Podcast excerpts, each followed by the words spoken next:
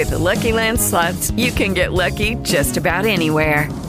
This is your captain speaking. Uh, we've got clear runway and the weather's fine, but we're just going to circle up here a while and uh, get lucky.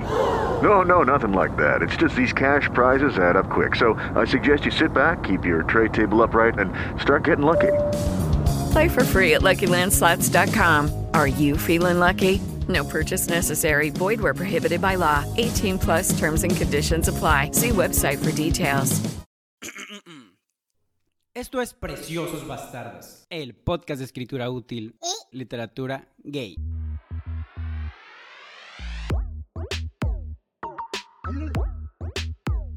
Yo soy Luis Romani y hoy hablamos con Alberto Fuguet. Dime cómo te vistes, te diré quién eres. También es como dime cómo follas, te diré quién eres. Único positivo que veo yo de esa experiencia es que mm, las palabras todavía funcionan y todavía los libros pueden ser peligrosos. Alberto Fuguet es un escritor y cineasta chileno-americano, autor de los libros Mala Onda, Tinta Roja y VHS. Es guionista y director de las películas Invierno, Música Campesina y Siempre Sí. En el año 2010 recibió la beca de la Fundación Guggenheim y en 2016 dio a luz dos libros mellizos, No Ficción y Sudor. Alberto, mucho gusto. ¿Cómo estás hoy? Bien, eh, sí, muy bien, muy bien, la verdad. Estoy como escri- escribiendo, pero ya, ya siento que sé lo que estoy escribiendo y está fluyendo, entonces son buenos momentos, porque escribir cuando no fluye es muy desagradable. Pero así que bien, súper. Súper, me gusta escuchar eso de que son, son buenos momentos. Te confías y les confieso a todos los que están escuchando que esta es la entrevista que más me... Ay, no se vayan a enojar los anteriores, pero que más me emociona Porque soy muy fan, o sea, soy muy fan del libro del que vamos a, a hablar hoy. Entonces tengo un montón de preguntas. Voy a pedir que no se me salgan todas de la boca al mismo tiempo para poder conversar eh, mejor, pero estoy muy, muy emocionado de que estés aquí, Alberto. Es bonito, es bonito, bonito el título, además el nombre de tu podcast, Preciosos Bastardos. Así que Ay, ya eso ya es un statement, ¿no? Gracias por notarlo. Me dedico a las palabras, Luis. Me fijo en ellas. Voy a comenzar con una duda, eh, de curio- una curiosidad general. Y tiene que ver un poco, Sí. porque como lo dices, e- el, podcast Preciosos Bastardos y este proyecto es un proyecto que sucede y vive gracias a las redes sociales. Y Ujú.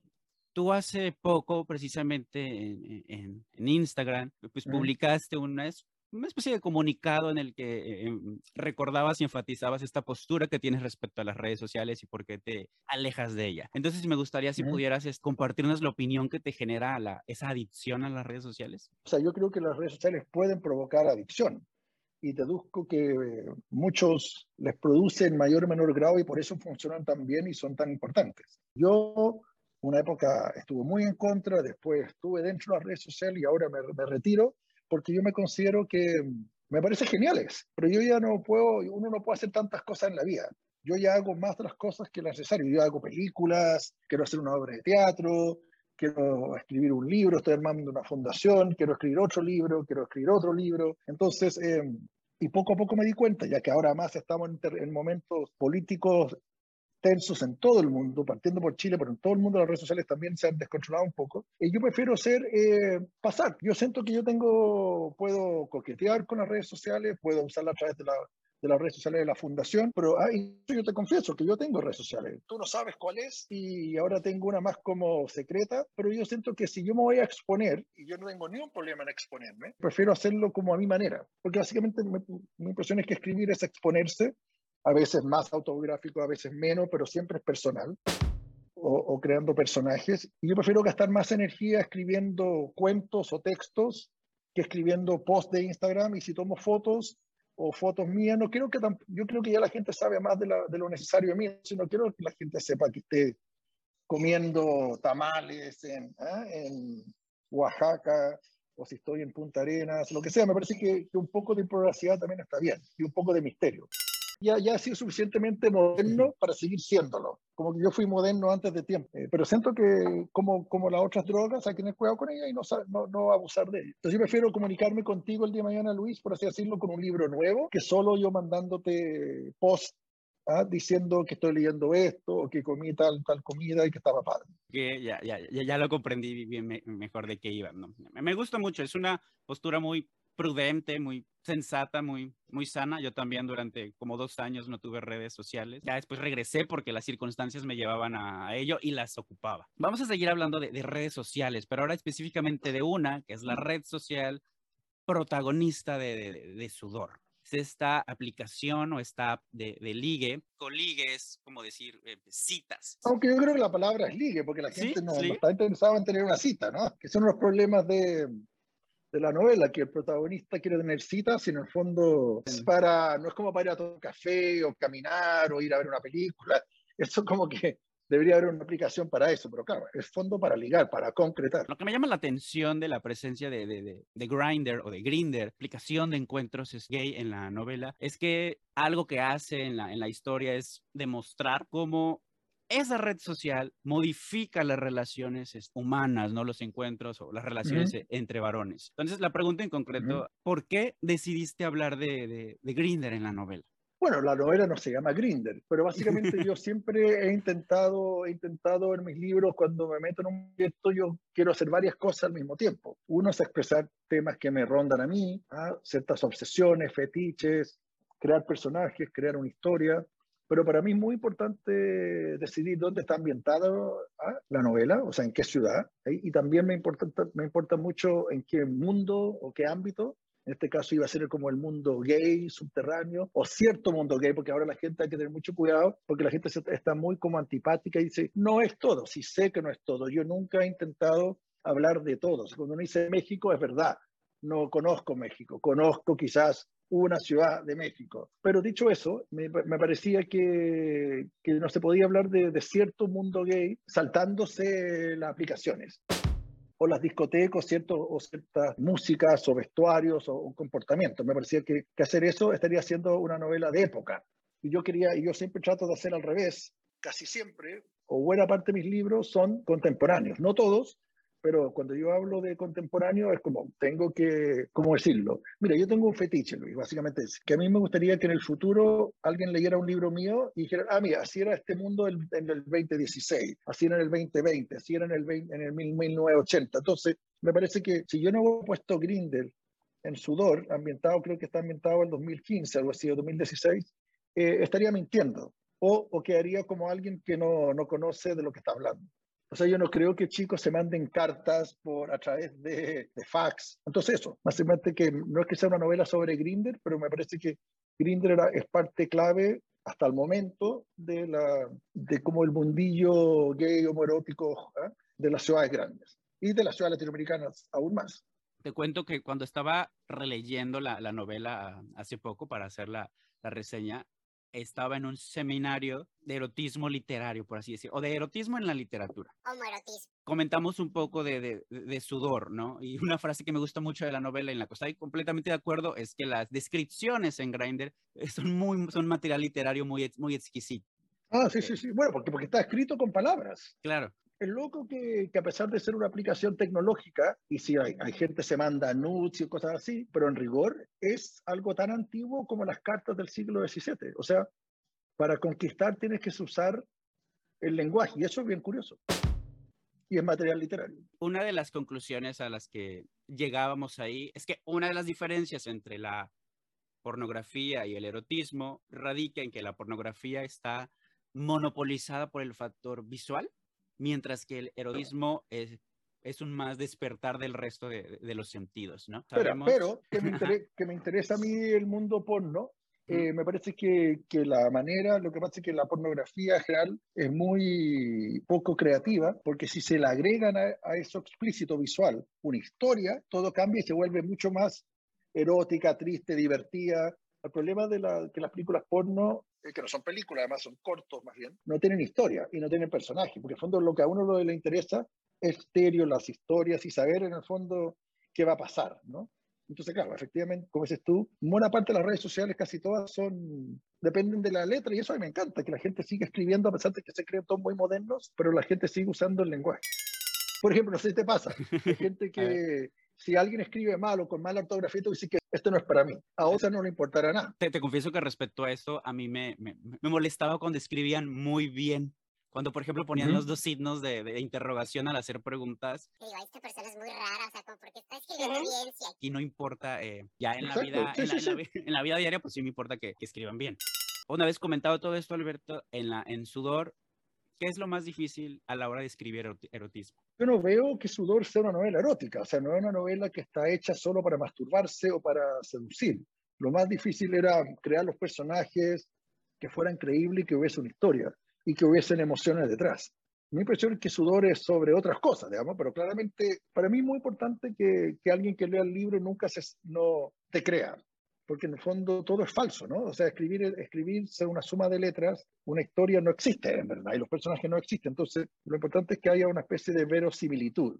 Entonces, por lo tanto, si entraba el erotismo a jugar, que me parecía que en este libro era clave, en otros libros no hace falta que haya erotismo, y aquí básicamente es la historia de, como yo recuerdo el libro, que lo escribí hace tiempo, eh, es la historia de Alf, que alguien que está buscando conexión de manera desesperada, había que escribir un erotismo que fuera creíble y que no fuera en este caso romántico, por así decirlo. O sea, ahí tenía que ser la neta o chido, la verdad me parecía que yo no estaba pensando en un, No me molestaba si alguien le podía dar asco, o le podía dar pena, o le podía dar pudor. O sea, justamente se llama sudor y no pudor.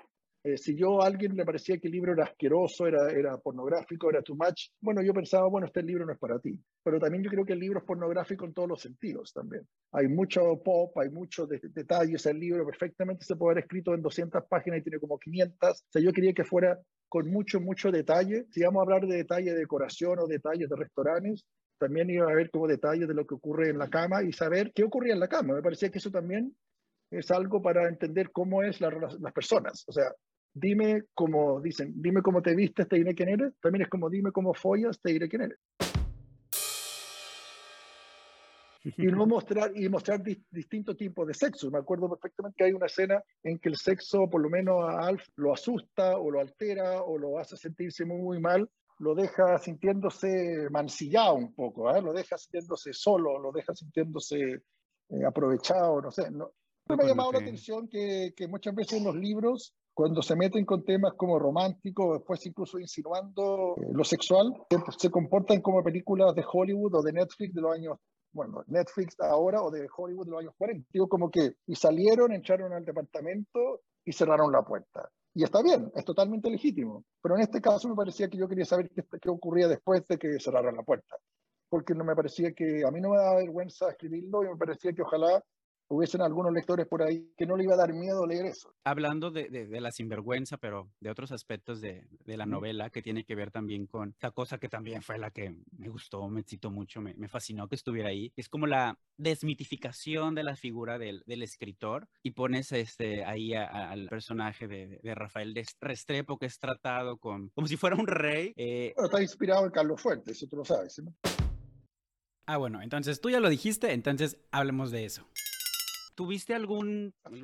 alguna, alguna crítica o comentario eh, negativo respecto a, a eso? Sí, todo. familia Restrepo? Todo, todo. Los ah, Restrepos no, porque no existen. Pero, o sea, es lo más desagradable que yo he pasado y lo, que, lo único positivo que veo yo de esa experiencia es que mm, las palabras todavía funcionan y todavía los libros pueden ser peligrosos. Lo que pasa es que uno es decirlo como teórico o académico, decir, mira, el nuevo libro de fulano de tal es peligroso, pero otra vivirlo en carne propia. Entonces a mí yo la pasé mal, la pasé mal en todos los sentidos de la palabra. O sea, el libro no quisieron publicarlo, mi lazo con México se dañó, me, amenazaron de muerte, me llegaron balas en, en Guadalajara, me mandaron a callar, lo que hoy lo veo como algo muy cool y muy sexy incluso, pero en su momento, digamos, me acuerdo yo, a mi novio no le pareció nada sexy, que nos querían balear y que nos pusieron después la Fiscalía de, de, Jalisco, dos tipos que estaban bastante escandalizados a la fiesta que íbamos, porque claro, hay algo súper eh, casi cristiano, en el sentido como, calla, no hables cosas que no deberías.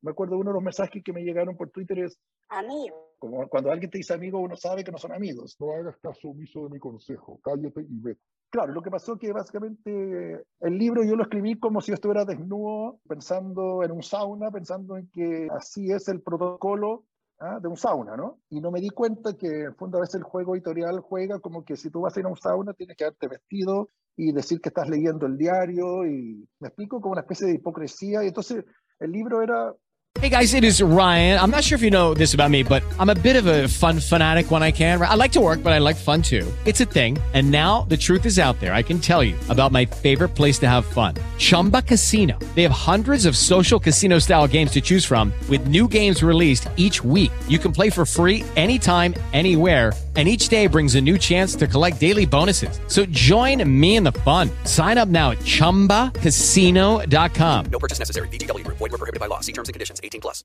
Yo quería reírme del mundo editorial. Yo siempre me he molestado los libros que son sobre escritores. ¿ah? Me parece que es un poco flojo, pero en este caso, y yo he intentado lo posible, no siempre lo he logrado, pero he intentado que mis libros no son solo escritores. Tengo un sismólogo, tengo, en este caso era un editor, que no siempre hay que escribir sobre escritores, pero en este caso yo sentía que más que escribir sobre escritores, yo quería escribir sobre el mundo literario y sobre el poder y sobre las editoriales y sobre lo, lo, la idea esto del maestro, de los negocios, de lo, cómo se mezcla la cultura, el poder, el, el mecenazgo, el lameculo, cómo alguien eh, puede seguir siendo, no porque alguien escribió un solo libro, me parece bien, escribir un, gran libro me parece que es algo que poca gente lo puede lograr, pero no por eso merece ser un dios que pueda ¿ah? funcionar, como bien dices tú, como un rey, ¿no? Entonces yo fui, fui investigando y yo pensé que yo estaba haciendo un libro como en Estados Unidos. Eso, eso fue mi mayor error. Yo una vez más calculé mal. Yo pensé que yo estaba escribiendo un libro en el siglo XXI sobre temas que se pueden hablar. Y me di cuenta que todos los temas que estaba hablando eran temas que incomodaban. Uno era reírse de, la, de los escritores y de las editoriales. Dos, eh, reírse del, del, poder. El tres, eh, jugar con, coquetear con la idea del román clé, como se dice, ¿no? que es algo más antiguo que el hilo negro. El román clé es como novelas que están claramente inspiradas en gente, pero no con los nombres reales. ¿ah? Porque yo siempre he dicho que Carlos Fuentes no es que me lo enseñó, porque a mí Carlos Fuentes no me ha enseñado tanto, pero Carlos Fuentes tiene una novela que te la recomiendo si no la conoces, que era mi defensa, pero como nunca fui a tribunales ni nunca tuve un abogado que me defendiera, pero yo decía, Carlos Fuentes hizo lo mismo que yo hice yo. Entonces, ¿por qué me están ahora enojando? Carlos Fuentes hizo un libro llamado Zona Sagrada, donde se, se, se dedica solo a hacerse cargo, y bastante bien, creo yo. Literariamente es una súper decisión y opción, y es muy literaria, es lo que hacen los escritores. Los escritores viven del cotilleo, los escritores viven del pelambre, como decimos en Chile. O sea, Manuel Puig entendió que, que la literatura al final es gossip, como decimos, ¿no? Como gossip boy, más que gossip girl. Entonces Carlos Fuentes hizo en los 70, creo, una novela llamada Zona Sagrada, que se hacía cargo de los rumores y de los eh, pelambres del, que rodeaba la figura de María Félix y de su hijo, que parece que era Joto.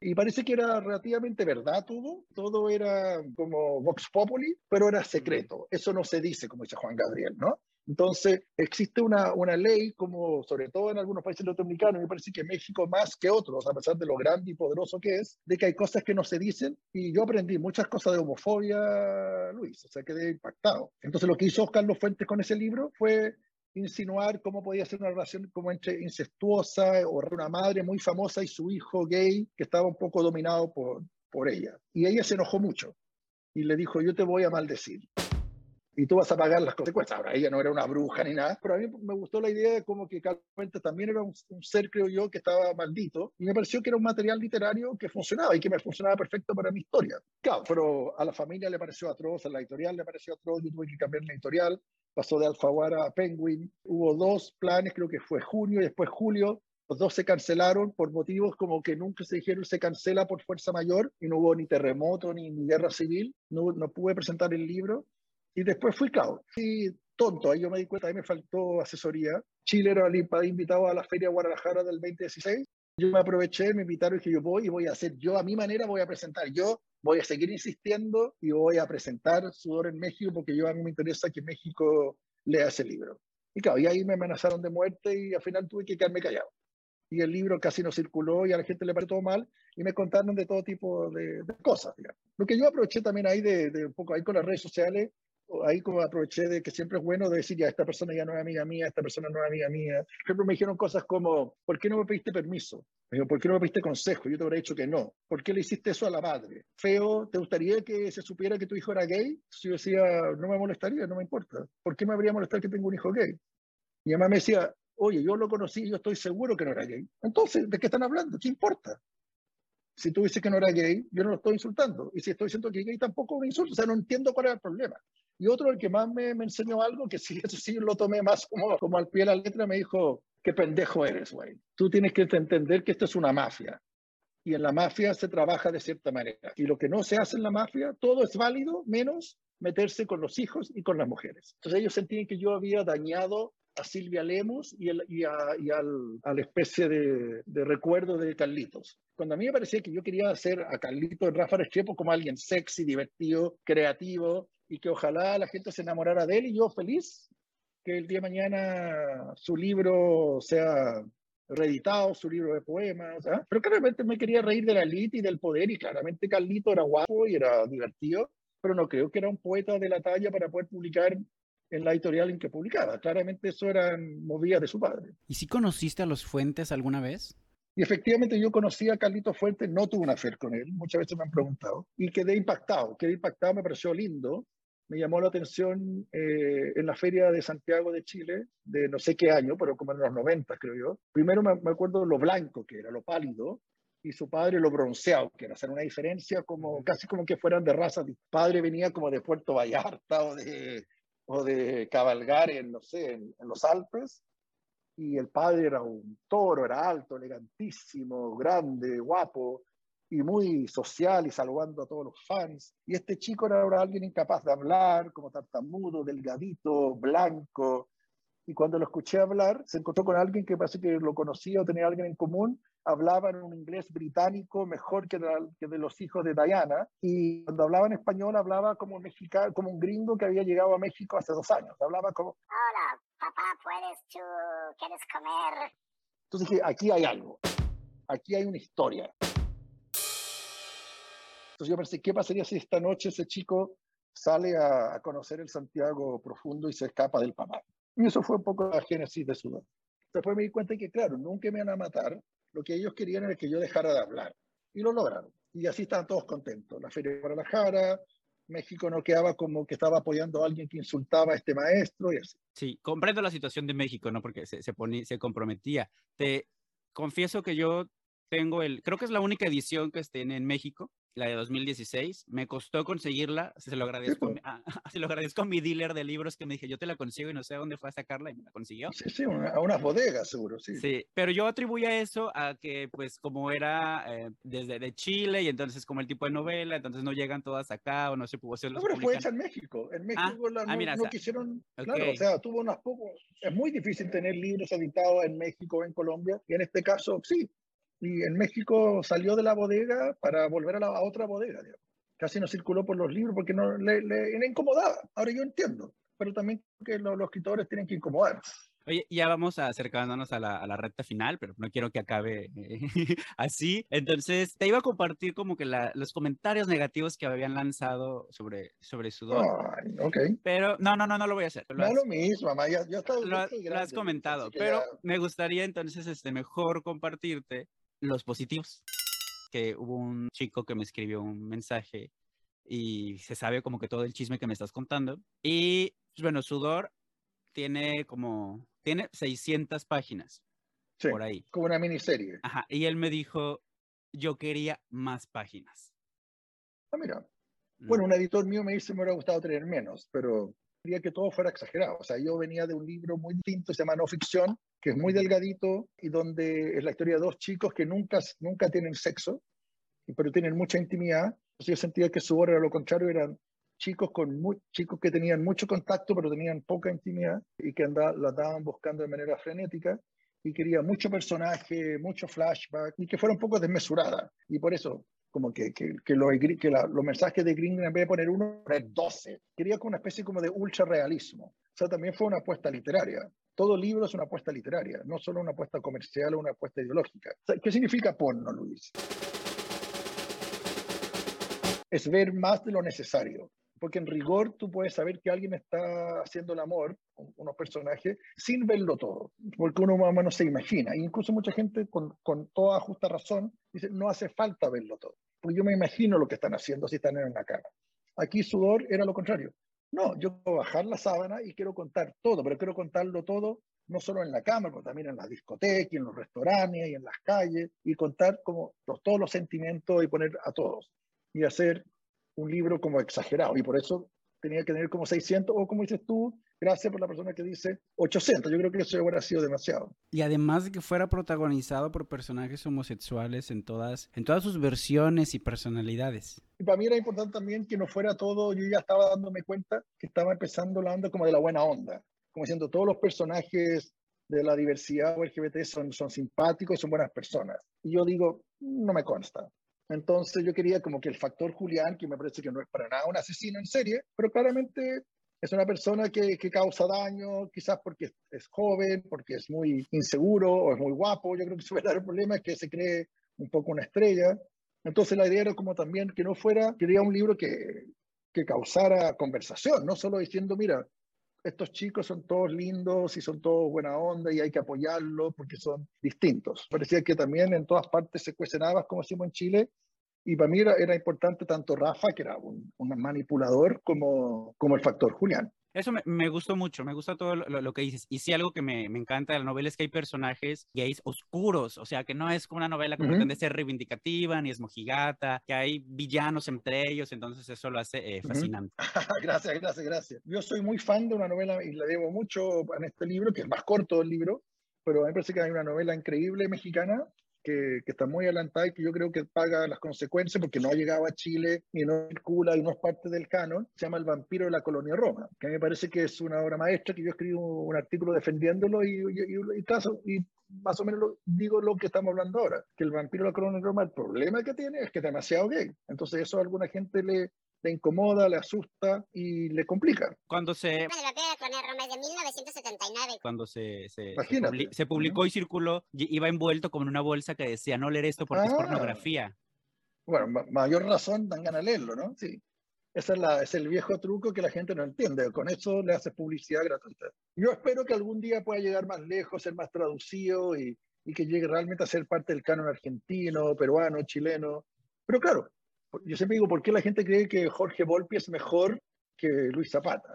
Pero claro, sí, yo sigo, que sigo pensando que hay algo como que es mejor ser diplomático, que mejor ser buena onda, que mejor ser lo mismo, blanco, hétero, esas cosas siguen siendo importantes en el mundo editorial, digamos. Y el que cree que no es, se está engañando a sí mismo. ¿verdad?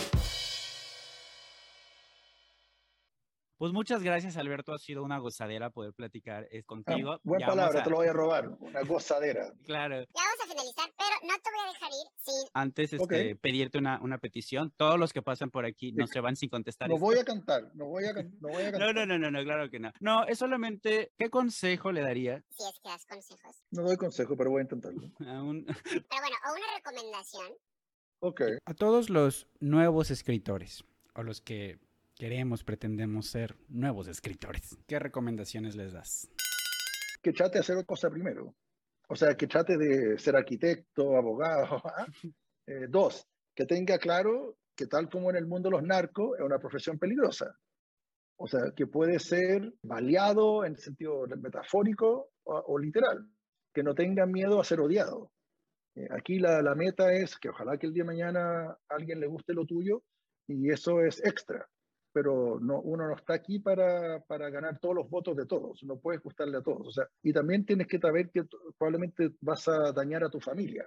Entonces tienes que estar dispuesto a quebrar con tus cercanos, porque al final, aunque tú escribas de florcitas y de eh, cuncunas o lo que sea, eventualmente tu madre va a decir, ah, la cuncuna soy yo. O esto es lo que tú opinas sobre el jardín, ¿ah? esto es lo que opinas tú de la familia y la literatura realmente surge de lugares muy, muy oscuros y muy escondidos, pero uno escribe porque uno, por el fondo no te queda otra, y como digo yo, uno escribe para tener control, porque uno no, no controla el resto de la vida, y escribiendo uno, uno siente que uno puede controlar, y uno puede ser como Dios. Aquí lo, lo más probable es que el libro va a, no, no, no, le va a gustar a todos, entonces tienes que tener cuero duro, eh, que entiendan que, que la literatura también, y eso creo que en México a veces se equivoca, Zapata no, como ahora se estudia mucho la literatura y se hacen tesis y cosas por el estilo, al final la, la, literatura no es intelectual, no es un trabajo intelectual, es un trabajo emocional. O sea, básicamente se parece como a tener una banda de rock, pero sin, sin amigos, porque solo. Pero básicamente el creer que todo viene del cerebro es un error.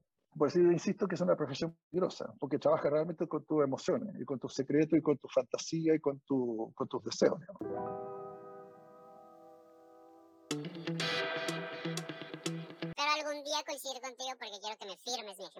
Feliz, feliz, ¿no? Yo voy a volver a México. Bueno, tú sabes que hice una película además en México, hice una película porno, justamente que es como una especie como el lado Z de, de Sudor. Se llama Siempre Sí. Y la filmamos ahí con un grupo de amigos y la pasamos bien. Está por ahí, si la googleas, Siempre Sí. Es para mayores de 21 años. Y esa película trata de hacer un homenaje al vampiro de la colonia Roma. Sí, es sobre un chico que viene de Hermosillo a, Ciudad de México a tratar de, de, imitar un poco lo que él leyó en, en, El vampiro de la colonia Roma, digamos. Fue intentar hacer algo distinto y, y fuera de la norma, que a veces hay que hacerlo. Si te gustó el episodio, por favor, suscríbete a la plataforma en donde sea que estés escuchando este podcast. También cuéntanos en las redes sociales qué fue lo que más te gustó de Alberto Fuguet. Recuerda que estamos en Facebook y en Instagram como Preciosos Bastardos. Yo fui Luis Romani. Y recuerda que lo personal es literario.